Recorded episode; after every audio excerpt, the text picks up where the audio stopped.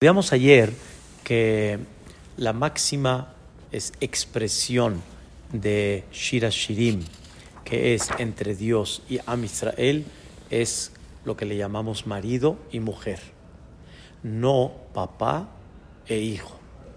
Ese fue el tema principal que concentramos ayer, porque realmente el concepto de marido y mujer es una sociedad real. No es nada más una, un placer, no es nada más un goce de alguna forma, sino es una sociedad para la continuidad. Dios no hizo a una familia para que, perdón por la expresión, ¿eh? para que la especie exista, ya ni para que exista el ser humano, como los animales, que haya toros, que haya vacas, que haya borregos, que haya... No, hipopótamos, etcétera. No. Por eso, entre los animales no existe el concepto familia, pero en el hombre sí, porque Dios espera que el hombre con la pareja y con todo lo que representa, ¿sí? lleven a cabo con esa sociedad la continuidad, que lleven la trascendencia, que lleven la educación, que lleven los principios. Es el concepto en general. No es así padre e hijo, hablamos, padre e hijo, pues no es así. El hijo, pues es hijo sin que le pregunten. No le preguntaron al hijo ser hijo de. No le preguntaron. El hijo es hijo de su papá, pues porque es hijo de su papá y así es. Es natural. Y el papá también, sin que reciba del hijo, le da. O sea, no hay una sociedad realmente. Y por eso la la comparación original entre Dios y Am Israel es la comparación como un hombre y una mujer. Y por eso el concepto de, de, Dios con Am Israel es un matrimonio, es una sociedad. ¿De qué? Explicamos ayer en breve, una sociedad en la cual Dios necesita a alguien quien promueva la presencia de Dios en esta vida quien promueva un estilo de vida diferente, quien promueva que hay un concepto que explicamos profundo, Neshama el Akit, que significa que los valores y los principios son otros. No me dedico a la parte corporal, sino me dedico a lo espiritual. Como Shira Shirim tiene varios ejemplos sobre eso, que el concepto es ese concepto espiritual que no es cuánto comí, qué placer tuve, no sino realmente los valores de una persona, de eres como platicamos, qué educación hay, cómo ves a Dios en la vida, cómo te conectas con Él, cómo te haces mejor, Ben Adam, más generoso, más sensible, más humilde, etc. Y eso se llama en el el Akit. Y Dios estaba buscando esa pareja. Estaba buscando esa pareja. Que sea aquella que va a transmitir y que va a dar. ¿Quién fue su pareja? a Israel. ¿Quién es la pareja de Dios? ¿Quién es la socia de Dios? a Israel. ¿Ok? Eso fue en breve lo que explicamos. Por eso hay un comentario de Rashi en Mishle que dice, escuchen qué interesante, Shema benim usar abija, tosh torati meja. ¿Saben quién es abija? Dice Rashi, Abinu Sheba Shamay. Vealtitos Torah Timeja, no abandones la Torah de tu mamá. ¿Quién es tu mamá? Am Israel. Los Jajamim, los quienes enseñan la Torah. porque a ellos se les llama la mamá? Porque ella es la que se va a preocupar. Am Israel es como la mamá que se va a preocupar de difundir la educación, los principios, Olam en el mundo entero. Ese es la, comparación que hay en Shirashirim. Y en buen sentido, en buen sentido, Dios tuvo de alguna manera que conquistar a su esposa, a su futura esposa. Hizo milagros, maravillas, increíble. Y Etziat Mitzrayim. Pero quiero comenzar algo muy interesante. Existen varios, este, varios pasos, varias fases vamos a llamar, en, una pareja, desde que comienza hasta llegar a la máxima unión y para llegar a toda esta sociedad. Número uno, hay que buscar esa pareja, ¿sí? Que realmente va a ser fiel a ti. Y tú también obviamente vas a ser fiel a él. Pero los dos van a ser fieles. Dios estaba buscando a su pareja fiel. Fiel significa que sea fiel hacia Dios. Así como decimos en la que tú va, en la que tú va, decimos ahí que no, en la que tú va, cuando hablamos el hombre, sus obligaciones, pero también por parte de la mujer, como decimos ahí, le vas a ser fiel eternamente, tanto en afecto como en sinceridad, etc. Y Hashem no encontró otro pueblo más fiel. Eso. No ¿Qué significa ser fiel? Eso es lo que quiero explicar. ¿Qué significa ser fiel? Según el Rabbi Moshe Haim Lutzatu en el Derech Hashem, esto tendría que haber sido con Adama Rishon. La máxima criatura de Dios directito. Y Adam Rishon era un hombre, no tenemos idea, su elevación, su espiritualidad, su, su, su, claridad. Pues cómo vivió con Boreolam, Gana Eden. Increíble. Pero sin embargo, después del pecado, entonces ya Adam Rishon no es aquel, vamos a llamarle, Abraham Avinu. No. Y el mundo empezó a caminar. ¿Mandé? Noah tampoco no fue, porque de Noah hubo tres hijos. ¿Me entiendes? Sí, sí es verdad que de Noah volvió a comenzar el mundo, es correcto. Pero no fue Noah que de, ahí vamos a, a, comenzar otra vez. De Noah, sus tres hijos, otra vez fue. Sí, cuando comenzó Dios, o más bien dicho, cuando encontró Dios y tardó cerca de dos mil años aproximadamente, hasta que encontró, escucha la palabra que dice el Naví, Etán a Ezrahi. Etán viene de la palabra fuerte, sólido, a Ezrahi, ¿sí? El que se sentía, ¿ok? ¿Este quién es? Abraham vino. Abraham vino. Y Abraham, perdón, Dios esperó a que Abraham realmente lo conozca, lo publique y empiece a decir, este mundo tiene un director, este mundo tiene uno que dirige. Y entonces él empezó a encontrar otro sentido en la vida. El mundo estaba con un camino, esa es la palabra, con un camino y Abraham empezó a tomar otro camino. Sobre eso dice la Torá, Jaime, dice la Torá, Vaikra Abraham Beshem Hashem, antes de que le llamen Abraham, Vaikra Abraham Beshem Hashem. Abraham hacía llamados en nombre de Dios y Abraham hacía conferencias, seminarios, pláticas para inculcar en la gente el sentido de vida diferente al que el mundo tenía al que el mundo tenía. El mundo estaba en otra línea completamente.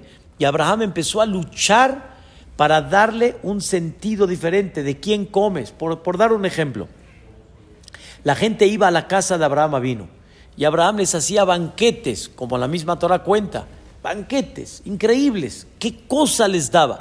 Y la gente decía, ay, Ibrahim, qué bárbaro, qué banquete, qué cosa. La verdad, muchas gracias, qué rico. Y Abraham decía, antes que me agradezcas a mí, agradecele a Dios. ¿Quién, ¿Quién me atendió? ¿Quién me sirvió?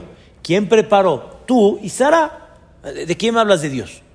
Como hablamos ahorita en la clase. O sea, yo lo que veo acá, tú preparaste. Dijo Abraham, no estás entendiendo. Yo no fabriqué el ribay, mano. Yo no lo fabriqué. Yo no lo hice, el ribay yo no lo hice. Yo lo preparé, lo sazoné, pero yo no lo, yo no lo, yo no lo creé. Yo tal vez puedo agarrar ahorita y crear algo de plástico, como, como la soya, pero ni la soya tampoco la creé, la tierra la hizo. O sea, yo hice la carne esta, que tú dices que está muy sabrosa, yo hice esta verdura, yo, yo la hice, yo no la hice, yo no hice más que nada más un preparativo y así Abraham vino, inculcaba en ellos y les decía, agradece a quien creó todo esto y empieza a ubicarte en la vida. Ese fue Abraham vino y sobre eso dice la Torá, lo insinúa la Torá y lo decimos en la tefilá todos los días, Dios, sí, estuvo viendo en Abraham vino hasta cuánto este Abraham se anula, en el buen sentido, delante de Dios. ¿Cuántos hermanos tuvo Abraham? Abraham tuvo tres hermanos. ¿Y ellos nunca lo siguieron a Abraham? Ellos no. Hubo uno que, que, que, que quiso hacer lo que hizo Abraham, pero le costó porque, porque no era real, no era original. Se quemó. Harán. Harán. Lot era el hijo de Harán. Pero Harán. Entonces, Abraham vino tan fiel fue como aquella mujer que dice, este es el hombre, este es el bueno. ¿Sí? O, el- o el hombre que dice a la mujer, esta es la buena, esta es. Que, que Abraham vino estuvo dispuesto a meterse al fuego, pero no fallarle a él. Esa es una pareja ideal. Entonces pasaron dos mil años que Hasta que, el estaba perdido el mundo. El mundo estaba perdido. Al- le, llaman, le llaman en conceptos toraicos Alpaim Shenot Tohu. Así le llaman. Sí. Alpaim Shenot Tohu. O sea, dos mil años que era Tohu Babu. Tohu. revuelto. Todo revuelto. No había algo claro hasta que llegó Abraham vino. Por eso dice Atahu Hashem Elohim, lo decimos todos los días en Vaibarech. Tú eres aquel Dios Asher Bajarta Abraham. Escogiste a Abraham. Beotzetom Orkazdim, lo salvaste de la hoguera. Umatzate et levavo, y encontraste tu corazón Neemán lefaneja. Fiel, tu palabra. Este es. Nos comprometimos acá. ¿Y por qué pero dos mil años? ¿eh? Es interesante, es interesante ese tema. ¿Qué, mil qué, qué cuen- son para- dos mil años? Es, es un montón. Es- un montón, 1600 casi, hasta que destruyó el mundo con el Mapul. Y después otra vez, y más o menos 300 y pico, en lo que nació Abraham vino. Es, es muy fuerte, es una pregunta muy sabia, muy, muy correcta, con este, eh, cuentas de Hashem Itbaraj muy, muy fuertes. Este, es un tema que necesito tenerlo más claro para explicarlo real, pero la pregunta es, es muy, muy correcta. Entonces, Dios encontró a aquel que va a ser fiel con él, pero Perdón, ¿lo encontró o lo no, esperó a que no, naciera? o sea, bueno, obviamente Dios sabe, esperó todo, pero lo encontró, cuando digo lo encontró, quiere decir que de todos, aquí estaba. ¿Mandé? Lo eligió. ¿Lo mandó? ¿Algo Pero ¿por qué lo eligió? Porque él, y aquí hay, aquí hay algo in- interesante, lástima que no tengo aquí eh, una gada de Pesach. En la gada de Pesach está escrito, "Mitehila obde abodazara ayu abotenu. Al principio, nuestros patriarcas eran idólatras. Es la época de Abraham. Beachshav kerbanu amakom la abodato sheneemar. Y ahora este, este, Dios nos acercó hacia él. Y ahí trae el pasuk, Bayomer Yoshua, dijo Yoshua que Boreolam acercó a Abraham vino. Abraham fue encaminado por Dios. Muchos saben que Abraham, él se despertó en entender quién es Dios y darle un concepto nuevo a la vida. Pero en el pasuk ahí está claro cómo también esa parte Dios se la presentó a Abraham Avinu. La pregunta es, ¿la tomas o la dejas? O sea, Dios también le puso a Abraham Avinu detalles como diciéndole, aquí estoy, como tipo el ramito de flores, aquí estoy. Y Abraham lo tomó. Y Abraham se entregó.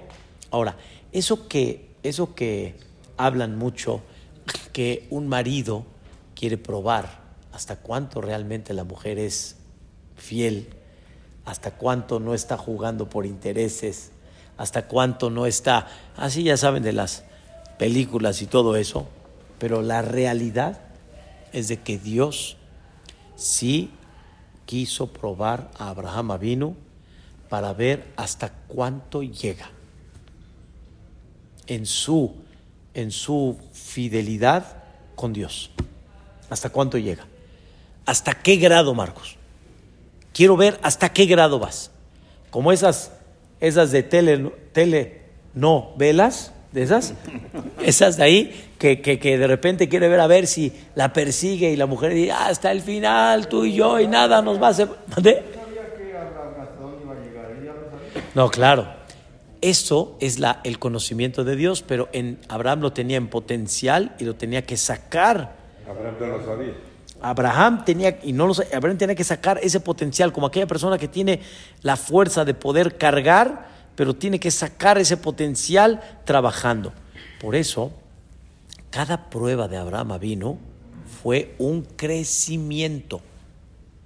Yo sé que mi hijo va a poder, pero si no lo ejercito, no lo va a hacer. Habla de las 10 pruebas. Exactamente. Yo sé que mi hijo sí va a poder, va a poder con este paquete, pero para que él pueda con ese paquete tengo que sacar su potencial que tiene. Y Abraham vino a Kadosh Barujú, le mandó 10 pruebas.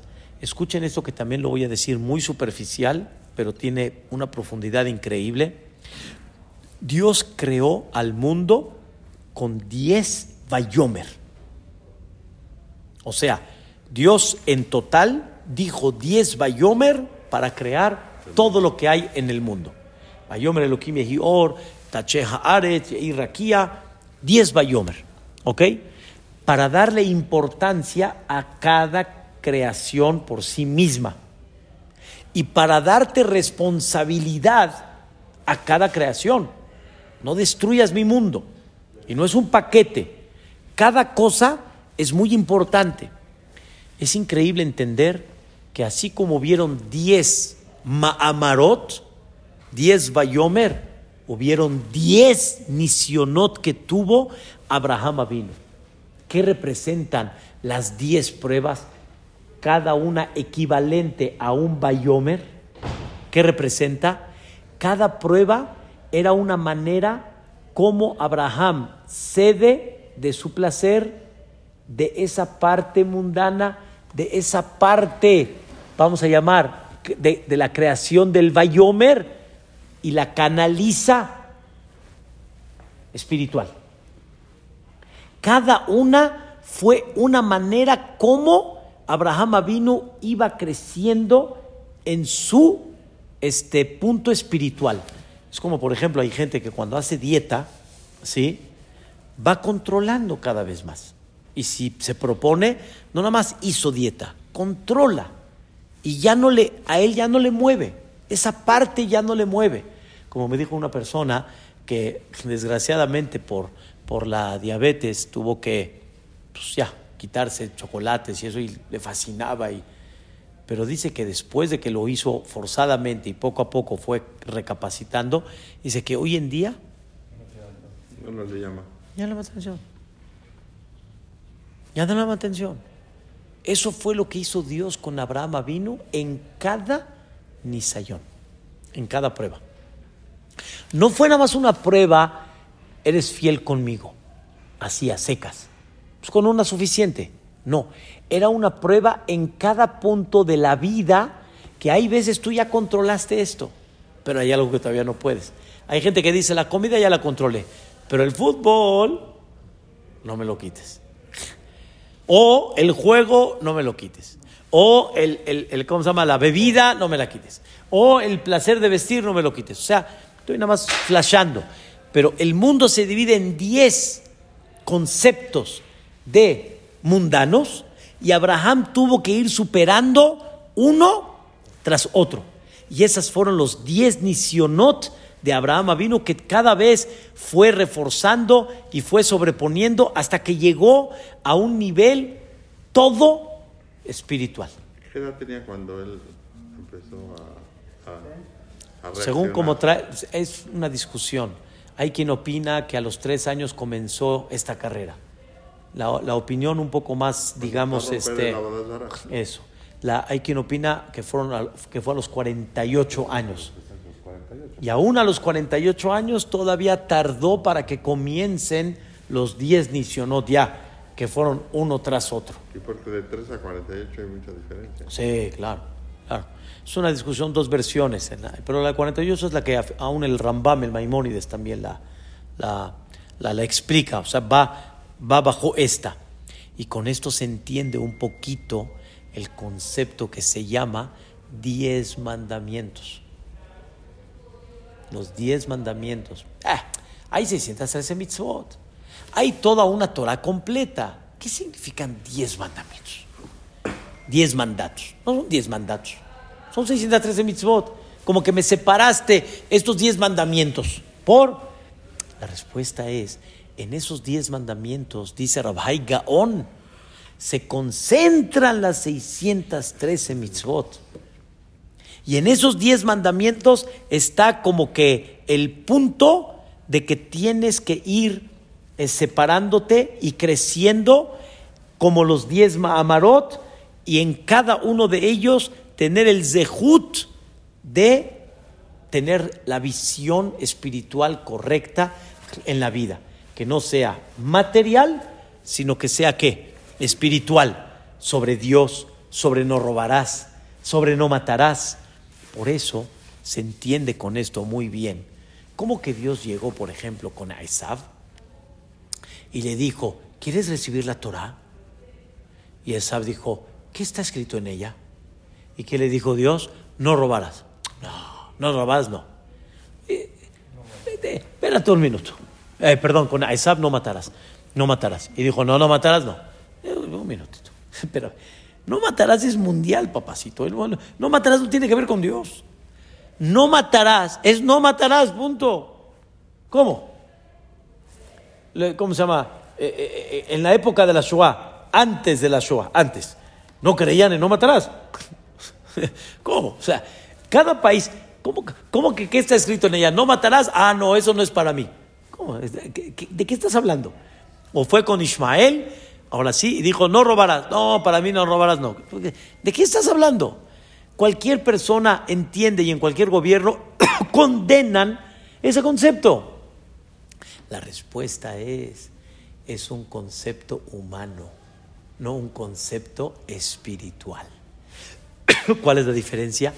Yo decido.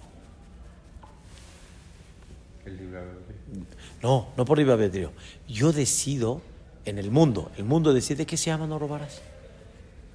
¿Qué se llama no robarás? El mundo decide. Por ejemplo, cuando en la Shoah decidieron ellos que Am Israel no tiene derecho a vivir, en el país ahí no matarás. Pero a ellos, nada. Ni como moscas. ¿Estamos entendiendo? No hay. El no robarás, yo lo decido, es humano. Es un orden para que haya orden en la vida. Es una regla de urbanidad. No robarás, igual, lo mismo. No matarás, como explicamos. No robarás, yo decido. Y de repente yo decido, esto se puede, se permite. ¿Cuál es el problema? Le subo, me quedo, la factura, saco Baruch, ¿cuál es el problema? A mano armada no lo hice. No fui a escondidas tampoco. Pues es normal, pues yo trabajo para el gobierno, ¿cuál es el problema? Pues merezco un poquito más también. Pues el gobierno no quiere, pues lo tengo que hacer yo, pues yo tengo que ver por mí también. Eso es urbano, es humano, no es celestial. Dijo Esab, cuando ellos escucharon de Dios que en las tablas está escrito no matarás, el no matarás de las tablas es el no matarás espiritual, no el material, no el que como los ojos humanos ven. Y por lo tanto, ¿qué dijo Esab? No quiero, no quiero. Lo que Abraham luchó en 10 misionot, luchó para ir con cada una de los Bayomer y con cada uno de los 10 mandamientos, subir y elevarlo todo, eso Esab no lo quiso aceptar. Ismael tampoco. Esa es la regla. ¿Con cuántos pueblos fue? Con todas las naciones. Con todas las naciones. Cada una tuvo, vamos a llamarlo un pretexto diferente. Pero en el fondo el pretexto cuál es? Yo decido. No quiero reglas. No quiero reglas. Yo decido. No decide Dios. En la Torah está escrito algo muy interesante. En la, en, en la halajá está escrito algo muy interesante. ¿Qué pasa si una persona este, tiene un dinero, lo tiene así como que guardado, ¿sí? Y no lo invierte, no nada. Y hay una persona que dice, pero, pero ¿por qué? Tienes la oportunidad de invertir el dinero y crecerlo y todo. ¿Por qué? Y él dice, no, yo lo quiero así. Yo no me parece. Yo. A mí no me parece. ¿Qué hice? Le robé el dinero, lo invertí, lo trabajé y le regresé un millón de pesos. Dice la Torah, tú eres Robin Hood, pero mal hiciste. ¿Por qué? Porque tú viste el propósito, pero los medios no justifican, el propósito, perdón, no justifica los medios. Y tú robaste. Robaste. Ah, pero fue para su bien. Sí, fue para su bien, pero ¿qué se considera? Robo. Se considera que robaste. Eso es que dice. A mí no me entra, mano. O sea, le estoy haciendo un bien. Ya, por favor, que robó, que lo hizo. No importa. Fue honrado el Señor. Al final, mira lo que regresó. Entonces, a mí tú no me definas qué es. Yo defino qué es. Ahí está la diferencia. Y mucha gente de veras, hay cosas que le cuestan trabajo captar. Pero hay que entender, la Torah decide, la Torah define. Ese fue el trabajo de Abraham vino. No estoy yo en el punto central. El punto central está Dios. Esa es la pareja real. Esa es la pareja fiel. Y eso es lo que Dios trabajó con Abraham vino en diez pruebas. ¿Qué? ¿A qué Zehut tuvo? ¿Qué? ¿A qué llegó Abraham vino? ¿Sí? Por ser tan fiel con Boreolam, a que digan sobre él y sobre su pueblo, Magen Abraham. Magen Abraham, el escudo de Abraham vino. Tú te anulaste para mí, yo me anulo delante de ti. Y tú eres mi pareja y voy a ver por ti todo el tiempo. Y como tú eres mi pareja y tú vas a ver por mí y por mi presencia, tú tienes que existir toda la vida. A mi Israel no puede dejar de existir. Es la lógica. No va a dejar de existir a Israel. ¿Por qué? Pues es la pareja que lleva a cabo una misión que aunque muchos o no muchos, pero ahí vamos, ¿sí? Llevan a cabo esa misión de la presencia divina en este mundo. Entonces, a Israel no se va a destruir, no hay forma. todo el mundo reconoce. Pues la presencia de Dios. Pero ya estamos entendiendo el fondo, el por qué es. Entonces, ¿qué pasó? ¿Qué pasó? Dios se comprometió con Abraham y con sus hijos, ¿sí? O más bien dicho, se comprometió con Abraham y en el futuro con sus hijos. Tú te anulaste delante de mí. Vas a ver lo que voy a hacer por ti. Diez makot. Ya les gustó el 10. 10 Makot. 10 Nisionot de Abraham Avino. 10 de, de, ¿cómo se llama? De Bayomer. Que cada uno, cada Nisayón fue luchando por un Bayomer, elevándolo al nivel espiritual. 10 mandamientos, en la cual aquí yo decido, cada uno refleja cómo tiene que ser la vida. Y todas las 613 mitzvot están en esos 10. Y dice Dios, verás que le voy a demostrar a, tus hijos diez. Por, por el pago de los diez, las diez pruebas que tú te pusiste fuerte, yo le voy a dar a cada, por cada una le voy a dar a tus hijos para que vean cómo yo domino toda esa naturaleza. Y por lo tanto esa naturaleza la debes de dirigir hacia mí. Llega el hombre y le dice a la mujer, ¿te quieres casar conmigo? Llega la mujer y le dice, sí, me quiero casar contigo. Fue cuando Dios hizo un pacto con Abraham Avinu, que se le llama el pacto de Ben Abetarim. Hicieron hasta, hasta partieron los animales en dos, pasó Abraham Avinu en medio, como hacían anteriormente, un pacto. Y dice así, Bayomahu, en ese día Dios hizo un pacto con Abraham a tu futura generación le voy a dar esta Arzazot. A tu futura generación vamos a, ¿cómo se llama? A, juntarnos y a unirnos. Y sobre eso Dios le dijo, pero va a haber una preparación para eso. Y Adoa te da. Saber sabrás. Que tu futura generación va a estar, eh, van a ser extraños en una tierra ajena, los van a esclavizar y todo esto va a durar 400 años. Viajarejen y juzgador. Muy difícil de explicar, muy difícil, pero lo que fue, escuchen bien, ¿eh?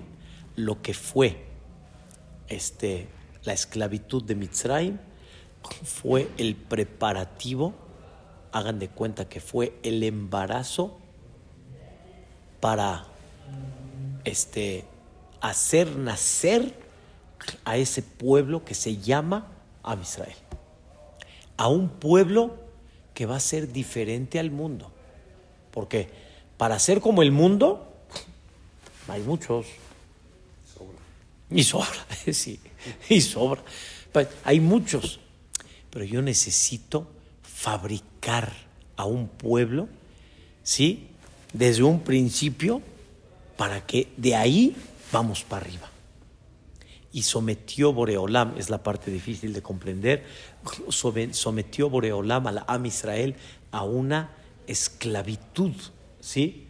que esa esclavitud, espiritualmente hablando, cabalísticamente hablando, es difícil, pero fue la forma como Boreolam hizo como tipo la cirugía y la purificación, así como cuando uno purifica cualquier este metal, ¿a dónde lo tiene que meter Marcos?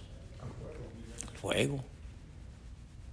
Pero lo estás quemando, lo estoy purificando sin entenderlo profundamente y en, conceptos cabalísticos espirituales, a Israel como pueblo, no como persona, como pueblo, como espíritu de pueblo, como un futuro a lo que va a representar, tuvo que pasar esta parte difícil de Mitzrayim para que de ahí venga el nacimiento. Por eso dice este este Jajamim y la Torah misma compara, compara el, la salida de Mitzrayim al nacimiento de un bebé. Y claro, claro, y ese es el pacto que también llevó con Abraham vino, claro. Hizo un pacto Dios con Abraham y el Brit Milá es el pacto y sí, sí, sí, es correcto. Pero, pero ¿qué hizo Dios en ese pacto?